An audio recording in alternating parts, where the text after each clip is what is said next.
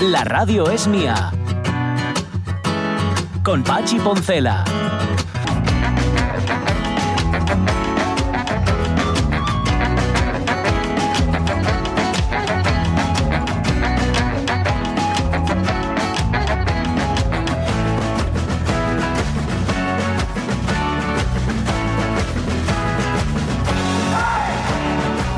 Estoy aquí todavía con Fernando Oliva. Eh, El otro día os lo contamos, en el tiempo de Miguel Fernández, el que dedicamos a la acústica, os estábamos hablando de canteros del sonido, y el que descubrió la rota en la iglesia de Ujo fue ni más ni menos que Fernando Oliva. Y me estaban ahora mismo enseñando las fotos de la reconstrucción en 3D. ¿Eso que me enseñaste, qué, es- qué- qué- qué era exactamente? Este es el Pero acércate al micro, que si no, no te, si no te oigo. Pon- Ponte aquí, anda. Ven, ven, ven para acá. Es que aprovechando que estás aquí, ya eh, tiramos un minutín. ¿Qué es eso que me enseñaste? ¿Una reconstrucción en 3D? Mira, lo que hicimos fue, a través de varias técnicas, Sí, eh, reconstruir, eh, dibujar en 3D sí. ese canecillo, esa pieza que está a 10, 15 metros de altura. Y estamos haciendo en el, en el proyecto. Y entonces, esto que estás viendo, que mucha gente no se lo cree, es 3D, no es una foto, Vale. ni es vídeo, ni nada, sino que, que estar eh, directamente con las texturas y con todo. Y lo que hacéis es reconstruís cómo sería hipotéticamente. Decir, Se va, eh, a ver, el proyecto de canteros, Sí. eh, se- como lo hablaste el otro día, Sí, señor. se trata de reconstruir el instrumento y hacer conciertos y saber cómo suena y, y ese instrumento de, que se perdió en el siglo XIV y que era, mm, era estaba a tope de, de- de popular Sí. en, en lo que es la, la parte del románico asturiano. Y entonces eso se perdió, en el Sí. siglo XIV se perdió. Y queremos reconstruir, pasar de la piedra, que es el único testimonio que queda, porque no quedan esos instrumentos, no queda ninguno en el mundo. Ujú. Entonces quedan representaciones en piedra. Bueno, los pasamos a la madera y un luthier fabrica eso para hacer instrumentos. Pero lo que queremos también es que esos canecillos, esas, esas tallas que hay en capiteles, en lo que sea, Sí. poder acercarlo a la gente y que lo vea a su altura, no tener que subirte a una escalera Vale. a 15 metros Que igual caes.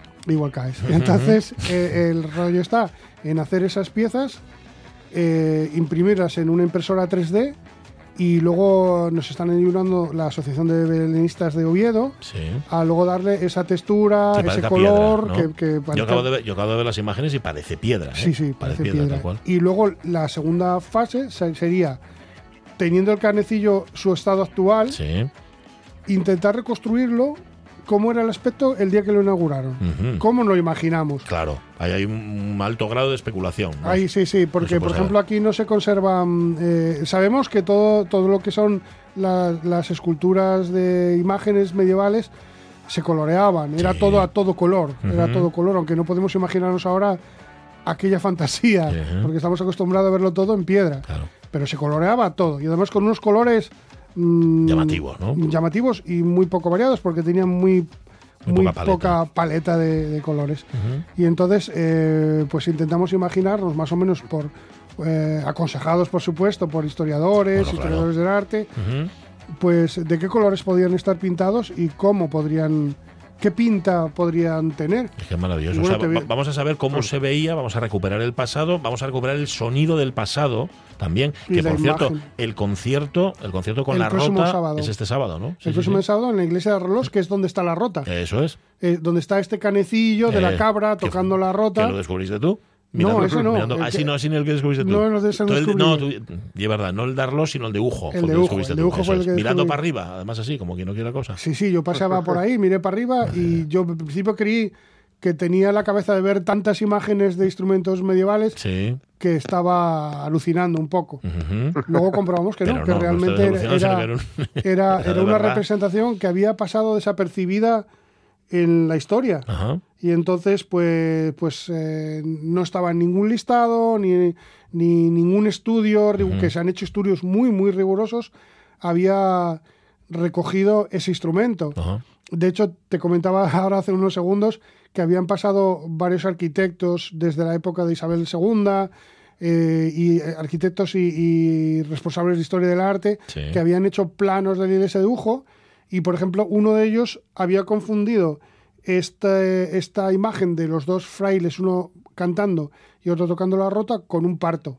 Ah. Entonces había dibujado una mujer con las piernas abiertas y una Y cabeza una cabeza. ¿Y la cabeza era la rota?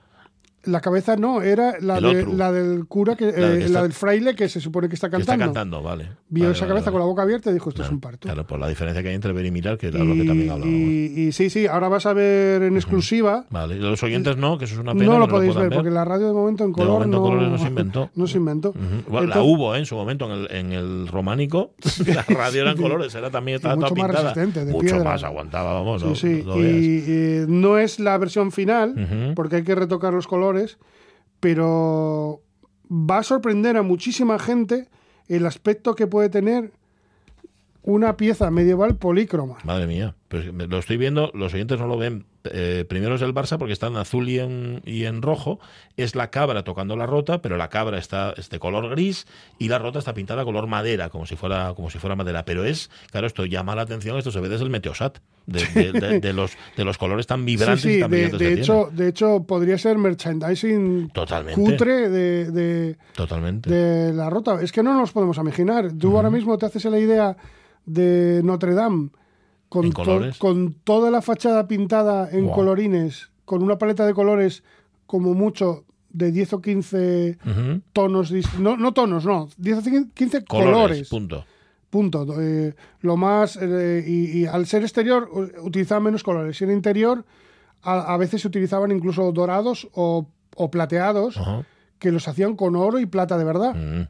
Y, y entonces, claro, la- el presupuesto era mucho, mucho más caro. Pero claro, no nos hacemos a la idea de la pinta que podía tener una fachada de, de una catedral. Ahora nos lo haremos. Oye, venís un día, Manuel Paz y tú, y nos, y nos contáis cómo está el proyecto, que por cierto estará subvencionadísimo, ¿no? Por todas las administraciones y todo el mundo se estará sí, echando una mano para recuperar nuestro patrimonio, recrearlo. Mira, eh, el- está, estamos tirando con este proyecto con una asociación que, que tenemos nuestra, que se llama Amantigua. Amantigua. Sí, esta asociación es una asociación sin ánimo de lucro que intenta desarrollar este proyecto de la manera que sea tan sumamente barata que, que sea asequible para hacerlo. Pero aún así, estamos, estamos pensando eh, que a ver si podemos hacer una asociación sin ánimo de pufo. Eso sería el ideal, ¿no? Sería lo ideal, o sea, una, una asociación sin ánimo de pufo, porque de momento lo que estamos. eh, Estáis al debe.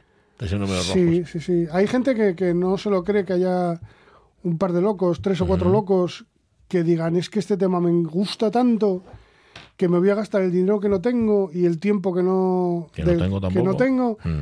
en llevar adelante un tema que luego al final eh, va a ser para que todo el mundo podamos apreciar algo que es nuestro Que forma parte de nuestro patrimonio. y que, y que mm, me gustaría, ya lo hablaremos si venimos Manuel y yo Sí. la próxima vez, me gustaría que vieras la fotografía de uno de los capiteles de la portada de la puerta principal de la iglesia de Ujo, la misma foto de hace cinco años y una foto actual en la cual se ha perdido un 80% de los rasgos de esos capiteles. Ya hay una cara que ya es irreconocible, ya son una- es una masa informe y cada día que pasa vamos perdiendo patrimonio.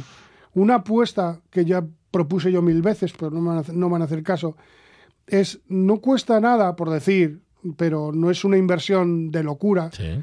escanear en 3D y hacer una memoria geométrica Para que no se pierda. del patrimonio y por lo menos sabemos el, actu- el estado actual, se puede reconstruir al estado inicial y si tenemos la desgracia, como vamos a tener, que vamos a perder todo el patrimonio, por lo menos puedes saber qué pinta tenía en el año 2023. por ejemplo. Bueno, nos lo tiene que contar más en extenso. Ven otro día. Es que Muy con bien. Fernando Olivano nunca acaba. Gracias, Fernando. Un placer tenerte aquí. Canteros del Sonido, que es un proyecto maravilloso. Nos, nos hablaba de él eh, Miguel Fernández la semana pasada. Que viene ahora Miguel Fernández, pero mm, un poco más modernizado. Trae, trae una guitarra. Hoy nos va a tocar la guitarra. Y luego nos vamos a ir, como siempre, en los tiempos, en el tiempo de moda y estilo, nos vamos a ir de boda.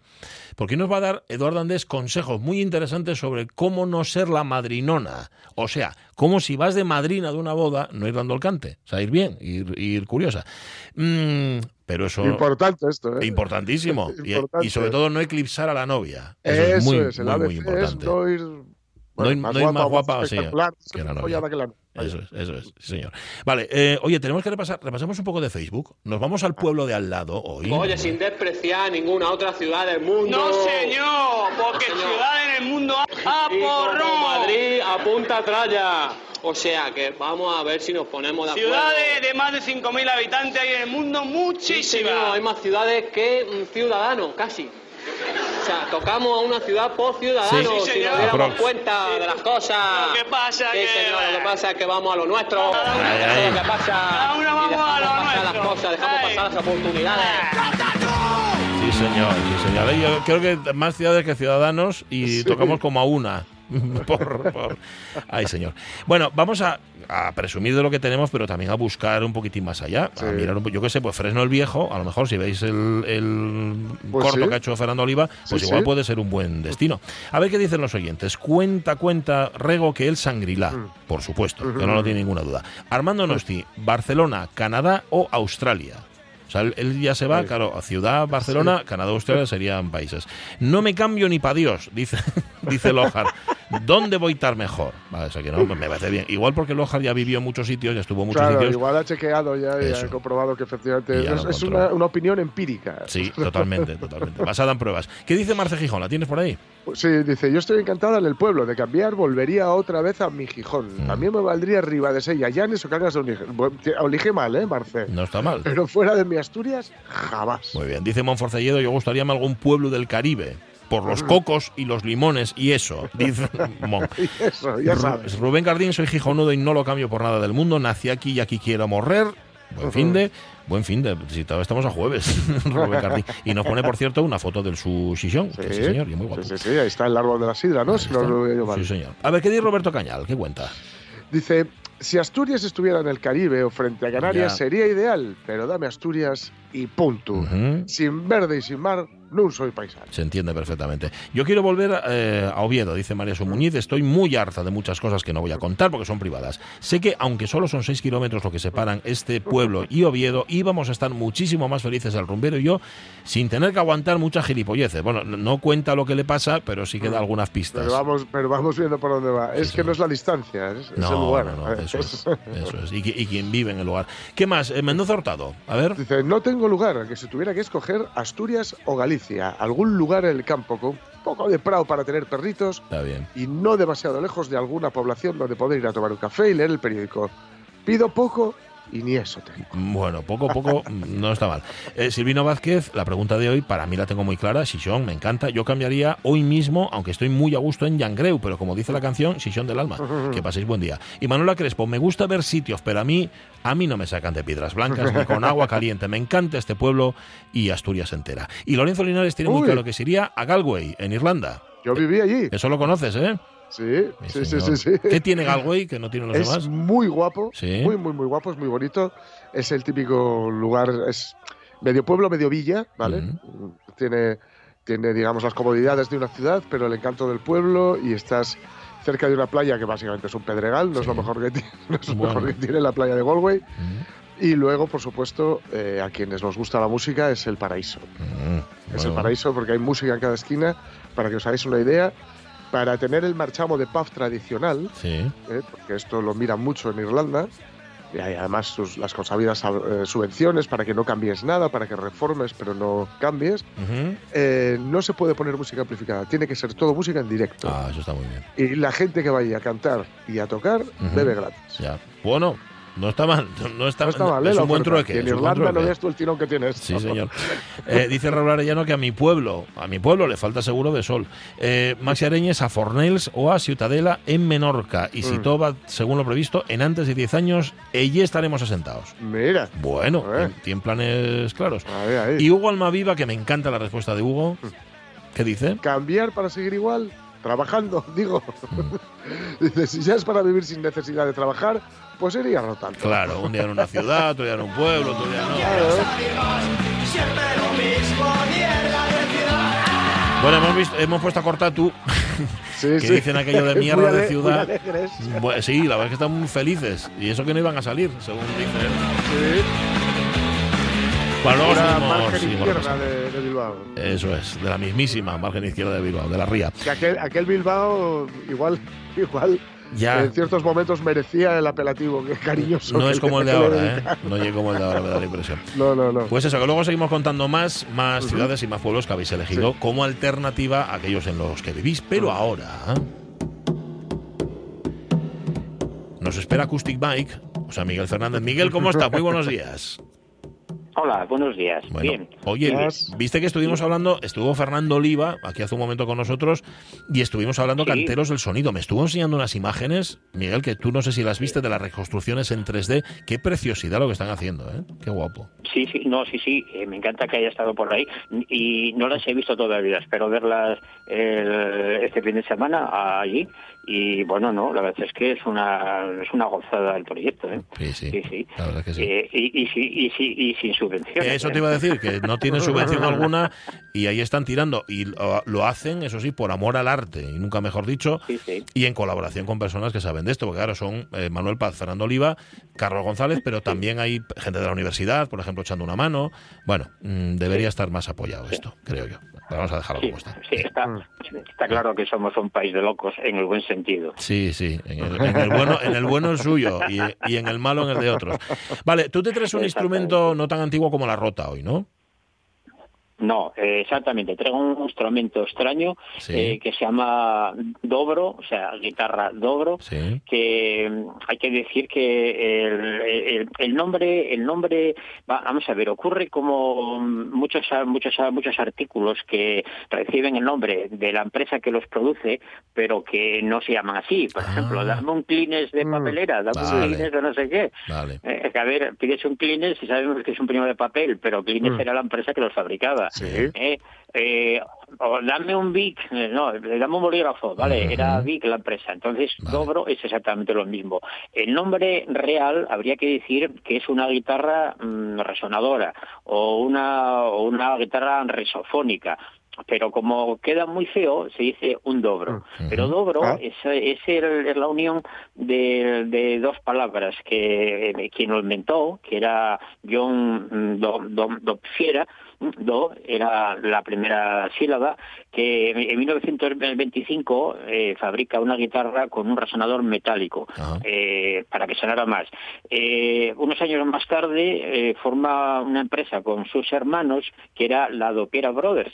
Entonces ahí viene el nombre de Dobro. Coge las primeras eh, sílabas de los nombres Bien. y como eso figuraba en la guitarra, al final se acabó llamando Dobro. Ah, Pero vale. vamos, pero Dobro que lo puede fabricar Fender, Gibson y muchísimas más empresas, ¿no? Mm, aclarado que Dobro es el nombre, digamos, eh, eh, vulgar de esta guitarra, mm, bueno, pues viene de los hermanos eh, eh, eh, Dopiera. Vale. Vamos a escucharlo porque Sí. aquí ya mm, partimos de algo, ¿no? Eh, va a sonar un poco extraña, mm, pero bueno, ahí va, venga.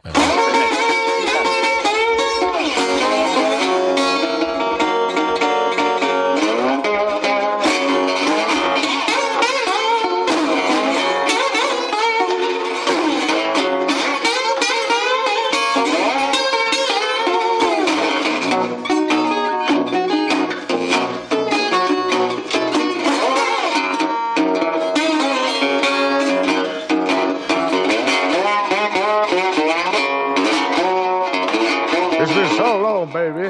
Esto, si, si yo lo entiendo bien, es una guitarra, el sonido de una guitarra normal re- rebotando contra una caja de metal o algo así. No sé. ¿Qué- qué- qué- qué sería- cómo, cómo definimos esto? A ver. Eh, pues, pues como una guitarra Dobro. Como una guitarra doble. Vale, vale. Pero, pero va un poco por ahí, suena un sonido metálico, ¿no? Eso está claro. Sí, sí, a ver, a ver, sí, sonido metálico y nunca mejor dicho porque el instrumento es de metal. Ahí está. Eh, hay, hay muchísimas versiones de, de esta guitarra. Las Mm. hay totalmente de metal, las hay, digamos, guitarra acústica normal con el frontal mm, de metal y, y hay dos sistemas.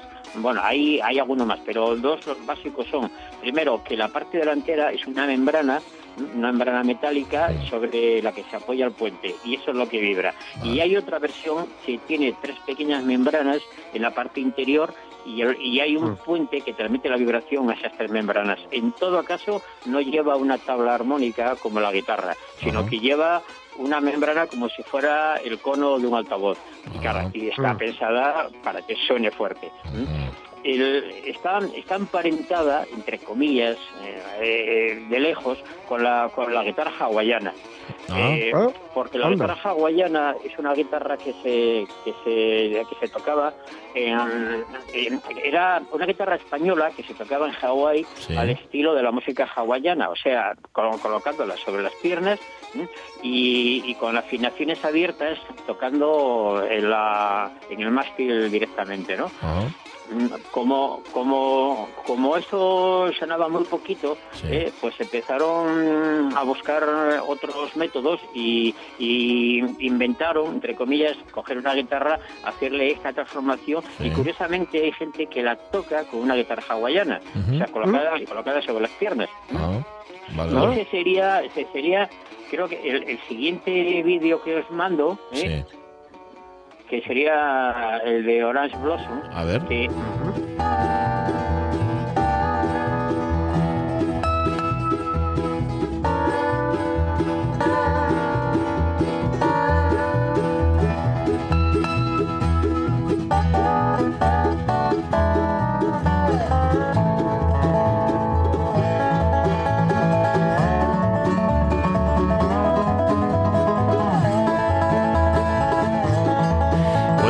Hayas dicho, Miguel, pero no, no se me quedó el dato. ¿De, de qué año estamos hablando? ¿Cuándo se inventan estos dos hermanos la dobro? Sí, eh, en 1925. 25. El, eh, se mete en 1925 y un poco más tarde, en el 29 creo, o algo así, es cuando hace la empresa y los empiezan, los empiezan a fabricar. Eh, luego después, claro, ya esto lo fabrican muchísimas más empresas, pues eh, eh, Fender creo que también fabricó, Gibson, muchísimas más, ¿no? Y las fabrican en, en Chicago. Bueno, hay muchísimos, digamos, patrones para porque hay muchas formas. Eh, es- eh, en la guitarra siempre sabéis que hay una gran variación de todo, ¿no? Pero básicamente son dos tipos, o las metálicas completamente o las de madera con, con el resonador metálico que es Ajá. el que hace ese sonido característico. Eran instrumentos que sonaban mucho y, y fijaros, si, si me apuráis, es casi la necesidad de por qué luego se fabricó la guitarra eléctrica. Ah. Porque mm, eh, esta, esta guitarra eh, competía, entre comillas, con la guitarra hawaiana, con la, con la steel guitar, ¿no? Sí. Y claro, la, la steel guitar, al no tener caja de resonancia, sonaba muy poquito. Ujú. Entonces, eh, Ricken- Rickenbauer, el fabricante de guitarras, se le ocurrió hacer una, una steel guitar con una pastilla magnética. Mm. La primera guitarra eléctrica, eh, mucho antes de la guitarra que vemos ahora con forma de guitarra, ¿no? Vale. Sino que sería una guitarra hawaiana. O sea que es, es una necesidad, son- es una necesidad de que resuene más, de que suene más y, Mm, y- y claro. llegue mejor el sonido, ¿no? Claro, exactamente, porque fijaros, tenía que competir con instrumentos de percusión, con Claro. instrumentos de metal y bueno, todos sabemos que la guitarra, pues eh, sobre todo de aquella época, no que sonaba casi nada, sonaba muy poquito, muy poquito, muy poquito. Y, y de alguna manera, bueno, tenía un timbre característico muy metálico que, que eh, cuando escuchas esta guitarra automáticamente digo, oh, esto es un dobro, ¿eh? Ujú. aunque, aunque Mm. esté mm, amplificada, porque claro, evidentemente ahora eh, se le ponen pastillas eh, magnéticas y, y, y piezos, piezoeléctricos y se amplifican, pero el timbre sigue siendo el mismo, sigue siendo un timbre característico. Y el tema de las afinaciones abiertas es un tema muy curioso que también evolucionó a través del tiempo. Afinación abierta significa que no la vamos a afinar de, de forma tradicional. Por ejemplo, Ah. se afina con un acorde. Bien. De forma que cuando tocas todas las cuerdas al aire, que es cuando suena bien la guitarra, entre comillas, ¿no? Mm, que, que tiene más potencia, pues aparece, aparece una tonalidad Sí. como, como vas tocando con el dedito metido en un tubo de metal que lo desplazas sobre las cuerdas Sí. para hacer esos glisandos, no puedes hacer, digamos, acordes variados porque no tienes, no tienes opción. Entonces, lo que ocurrió Sí. es que se fabricaba steel guitar con diferentes mástiles y cada mástil estaba, estaba afinado en una tonalidad, Ah, pues tenías que modular. El siguiente paso fue la pedal steel guitar, Sí. eh, que lo que hacen es con unos pedales cambiar, cambiar los tonos en las cuerdas.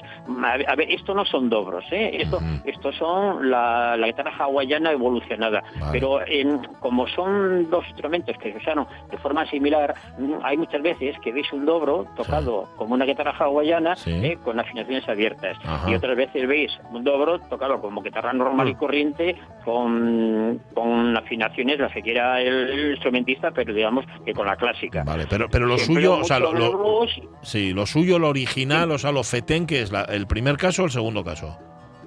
Pues eh, no sé qué decirte, porque lo vemos en todos los sitios, ¿no? Vale. De todas formas. eh. Vale. Eh, eh, a ver, la que quedó al final es la guitarra como guitarra, porque es la que la que luego vemos al final, que ha sido famosa, que no os digo ahora, porque antes va otro corte para no chafar el último. Ah, Cogemos el tercero, Venga. cogemos el tercero si queréis.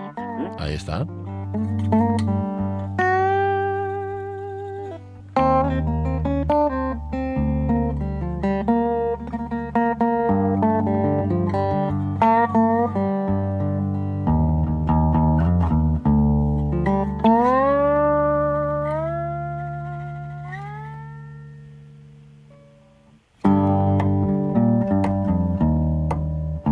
Anda. Seven Nation Army. Sí, y la, y la, y la, y la quinta de, y la quinta de Bruckner, que tiene un tema idéntico a este, por cierto. Sí. Sí. Este que se copia todo el mundo, todo el mundo. Sí, sí, sí, ahí está. Pero, a ver, eso es bueno, porque Hombre. significa que funciona. Claro, ni, Claro. Más, ni más ni menos. Vale, ¿y esto es, esto es un dobro, esto que suena? Sí, sí, Vale. sí. Eh, Esto es un dobro tocado de forma tradicional, ¿no? Eh, vale. Eh, hay, hay una línea melódica y una línea de abajo que cada una lleva lle- lleva su vía, pero bueno, veis que está totalmente, totalmente metida en el burgoraz y en, en el, Sí. en el country, etcétera, etcétera. Y el Delta y yo Blues, ¿no? decía todo que la forma... Mm. eh, ¿Cuál, cuál, perdón? El Delta Blues, ¿no? También tenéis.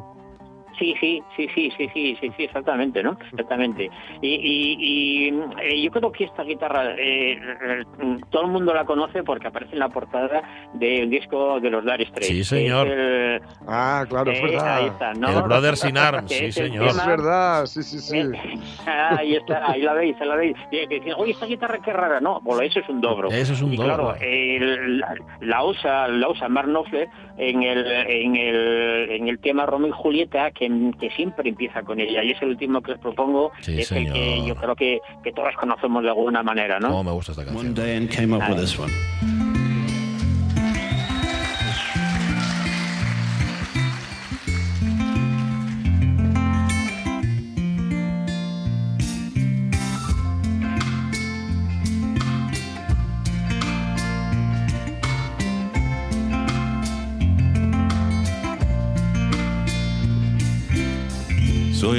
Your love struck a Romeo, scored a serenade, laying everybody low with a love song that he made. He finds a street light, he steps out of the shade. He says something like, "You and me, babe, how about it?" Juliet says, "It's Romeo. You nearly give me a heart attack." He's underneath the window, she's singing, Hey la, my boyfriend's back. You shouldn't come around here singing up at people like that. Anyway, what you gonna do about it? Juliet. Es que es como si la guitarra brillara o refulgiera incluso por encima del resto de los instrumentos. Es un efecto precioso, Sí. ¿eh? De verdad.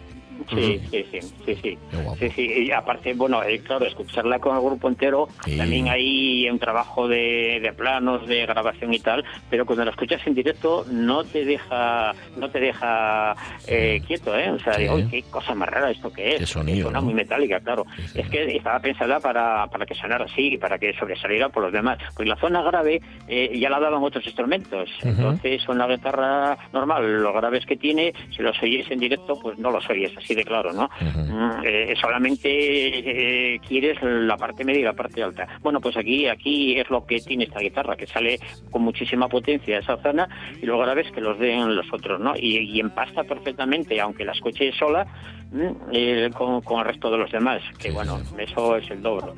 Suena precioso. Y es un instrumento muy curioso. Pues sí lo es. Eh, creado hace cosa de un siglo y que forma parte de nuestra iconografía, porque anda que. Y eso que esta canción no viene en el Brothers in Arms, pero el dobro sí sale en la portada del Brothers in Arms. Digo, para, por, por si había alguna duda al respecto. Gracias, Miguel Fernández. Me has traído. Me has, vamos, Pues- he vuelto a los 15 años hoy, ¿eh? Con esta canción. Oye, oye, pues nada, pues muy bien, pues venga, nada, la, sigue. la verdad que sí, qué presto. Cuídate mucho, Miguel. Un abrazo.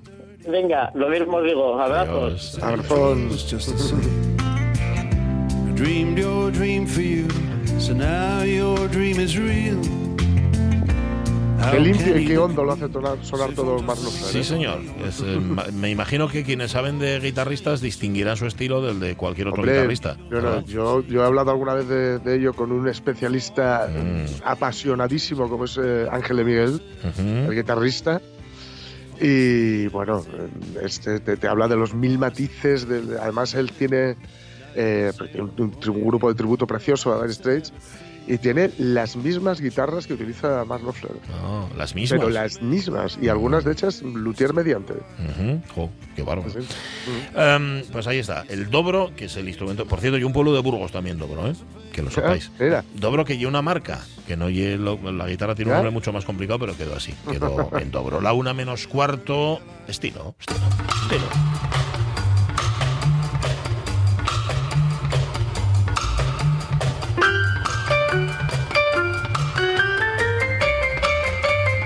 Eduardo Andés, Edu, ¿cómo estás? Muy buenos días. Muy buenos días, compañeros. Todo muy bien, Bueno. genial. Hoy ¿Qué es la última vez, Ese eh, momento de Eurovisión. Sí, pero es la última vez que le deseamos suerte desde aquí, porque no, sí. no, no, la, no la ayudamos. Si hubiera ido vestida de Eduardo Andés, pero bueno, eso ya es otra efectivamente, historia. efectivamente. Si hubiera ido vestida de Eduardo Andrés, a lo mejor hubiera ido eh, sido diferente. Pero bueno, es verdad que yo creo que lo hizo muy bien. Sí, señor. Y, Sí, lo hizo y muy bueno, pues eh, mm, al final el folclore español, pues la música española, realmente pues eh, no a todo el mundo le gusta y, y bueno, es verdad que que realmente nosotros lo disfrutamos, pero mm, eh, los extranjeros pues mm, lo disfrutan cuando vienen aquí y lo bailan, pues pero sí. no cuando están en sus casas, ¿no? Claro. Entonces, Y es que no supieron yo creo que está clarísimo que no supieron apreciarlo. De hecho, el voto del público fue al final el que el Sí. que decidió. Está claro que no, que no nos lo pillaba muy lejos, yo creo. Puede que sí, puede que sí. sí, totalmente, totalmente. Pero bueno, eh, eh, dar mi enhorabuena a Logan por por ese momento Sí. mm, ganador y, y a Finlandia. Me hubiera gustado más que hubiera ganado Finlandia, pero sobre Sí. todo por haber roto ese mm, Sí. concepto de, de, de, mm, de- de- de que Loren pues ganase de nuevo. No tengo nada en contra de ella, la verdad, pero pero claro, quizá mm, viendo que España estaba tan mal era como no, no puede volver a ser doblete esta mujer, ¿no? Pero lo hizo, lo hizo. Pues lo hizo. Bueno, anda, ¿qué, qué, qué le vamos a hacer? Bueno, hoy para, para desintoxicar, y mira que teníamos por ahí acontecimientos tipo la coronación de Carlos III Sí, y- y totalmente. la reina y tal. Nos tiene que nos tiene que perdonar Carlos Sí, vale. III de Inglaterra, pero sí. Es que eh, bueno, pues al final hemos tenido cosas más importantes que Eso nos han ido sucediendo en España y Eso no todo puede ser él. No. Y Camila, que ya hemos hablado mucho acerca de ellos y conocemos mucho su historia, ¿no? Es curioso como dato concreto, eh, fijaros compañeros que yo lo decía, digo, esta señora cuando se ha sentado eh, y le han coronado reina, es decir, Mm. habrá dicho, me he salido con la mía. Al final, O sea, es que es habrá tremendo, habrá ¿no? O sea, es tremendo. vaya viaje, Dios mío. Sí, sí, totalmente, Sí. totalmente. O sea, es que eh, eh, o sea, soy- ha sido una mujer que puso la primera, la segunda, la tercera y ya está en sexta. Espérate tú que no fallezca Carlos III y se quede ya como mm, Mm, reina vamos. viuda Espérate. o reina aquí, ¿sabes? Espérate, espérate. No, es, que, es que sería ya de WhatsApp, ¿no? esto, Pero- está gra- esto está grabado, ¿eh? Edu Andrés, que lo sepas. Así que a ver si vas a hacer aquí, eh, te vas a hacer un Los Simpson, que sabes que lo vaticinan todo. Igual, Sí, sí, bueno, vamos a dejarlo. Bueno, con, con eso de la batización que dices, he de decir que yo en su momento lo comenté, aunque aprecio mucho a Blanca Paloma y, y- y a toda a toda su gente, a Polo también y demás, pero yo sí que dije, mira, me da la sensación de que va a quedar en el 17. Y fíjate, quedó en el Sí. 17, yo no sabía dónde meterme, de verdad, porque dije yo que hubiera quedado en el 13, Para lo no digo nada, como para, tal, ¿no? que, para que diré Claro, nada. claro. ¿no? Yo, yo digo, ¿para qué voy a decir nada? ¿no? Pero bueno, pero al final, esto, pues, compañeros, efectivamente, como decís, eh, en- hoy, el programa de hoy va destinado a esas eh, madres que que acompañan a su hijo a- al altar, al momento eh, re- religioso o no de, de una ceremonia de, de boda, ¿no?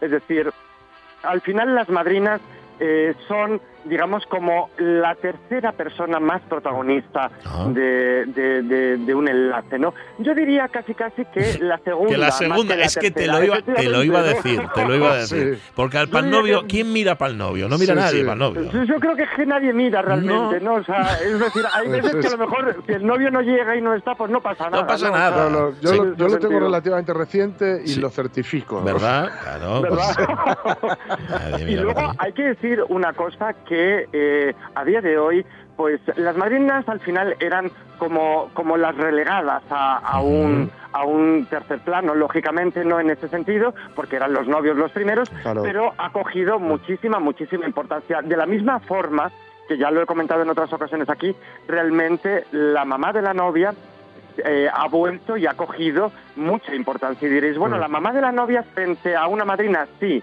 Si os fijáis, eh, a no ser que seáis familiares muy directos, pero si de repente vais a una boda, pues eso, lo típico que te pilla pues de- del trabajo, cosas así y tal, realmente saber diferenciar eh, a la madrina de la mamá de la novia antes de que, de que ya estén posando, por decirlo así, en, en, en el acto, ¿no?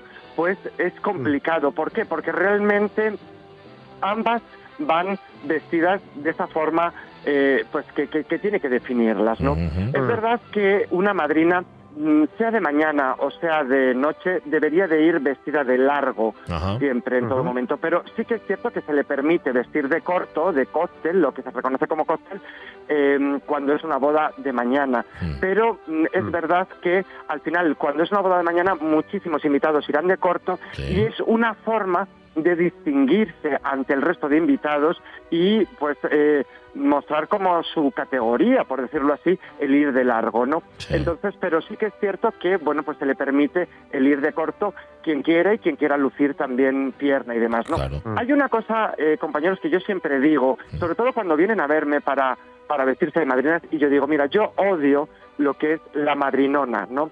La madrinona, yo- me encanta. La madrinona, sí, sí. Yo creo que, que- es que, que he creado esta palabra porque hay muchísima gente que en Instagram me está diciendo, me encanta madrinona, me encanta la palabra. Y digo, sí, sí, es que es total, es como esa palabra que, que oyes cuando dices la faraona, ¿no? Y de repente aparece sí, la madrinona.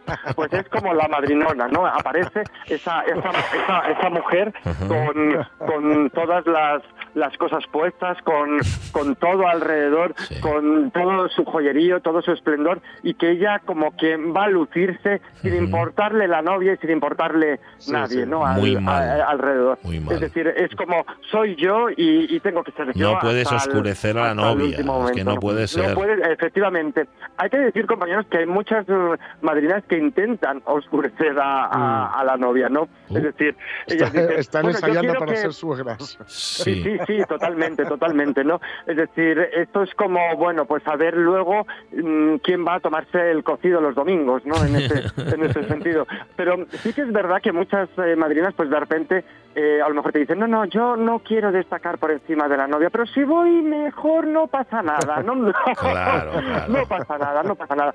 Entonces, bueno, comentábamos que realmente, bueno, pues si llevan eh, un traje de cóctel, un traje corto, pues el ir acompañado pues con lo que es Pamela, con un tocado, o bien con mantilla. Eso te iba a preguntar, ¿la mantilla puede llevarse en cualquier circunstancia? O sea, si tienes mantilla y te apetece llevarla, no importa lo que haya alrededor, de cómo vayan los demás, quiero decir.